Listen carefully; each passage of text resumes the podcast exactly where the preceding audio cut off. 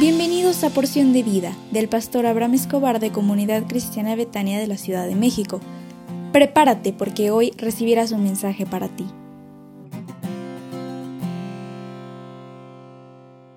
Hola, buenos días. Hoy es un gran día porque Dios está contigo como poderoso gigante. Estamos revisando la serie El poder de la bendición y espero que estés siendo de bendición para tu vida. Sonríe porque hoy será un día extraordinario para ti. Hemos revisado hasta este momento 1.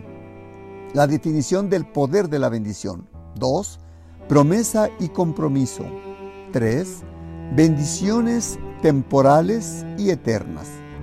4. La presencia de Dios equivale a bendición.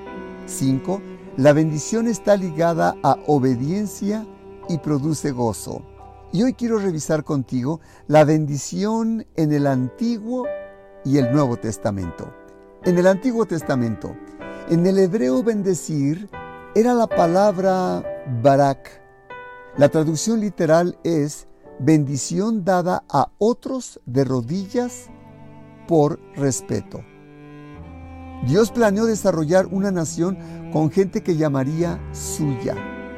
Llevó a Abraham de la tierra impía y egoísta de Ur de los Caldeos a la tierra fértil de Canaán, donde se podría establecer una nación moral y entregada a Dios.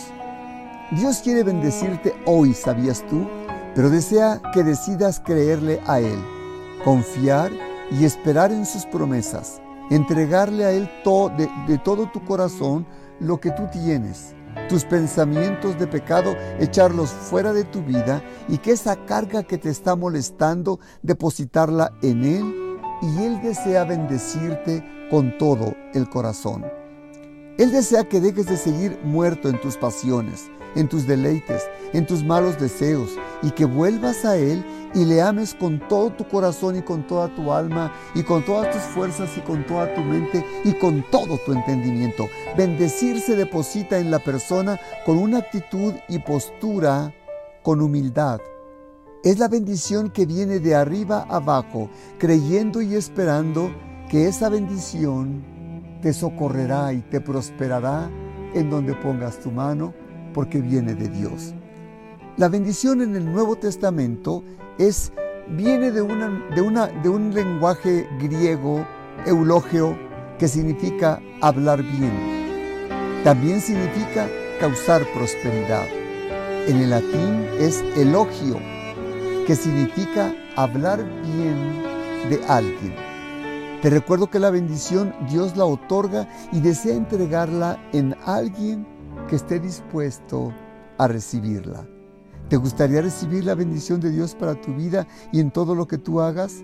Recuerda que te exigirá un compromiso, que creas en Él y le puedas servir con todo tu corazón por Cristo Jesús. Amén. Me gustaría hacer una oración por ti. Si pudieras cerrar tus ojos. Padre, te ruego en esta hora por la persona que escucha este audio y te pido que esté dispuesta a creer en ti y que esté dispuesta a confiar y esperar lo que tienes preparado para él o ella y que decida recibirte como el Señor de su vida y de su corazón por Cristo Jesús. Amén. Hoy tenemos Instituto Bíblico a las 20 horas con la materia Autoridad Espiritual 2 con nuestros profesores Arturo y Conchita Rojas. Te esperamos con mucho cariño a las 20 horas en 2 como te había dicho y te mandamos la liga a su tiempo. Que Dios te bendiga y por favor quítate las cobijas y levántate y sonríe y disfruta este día porque la bendición ya está en ti.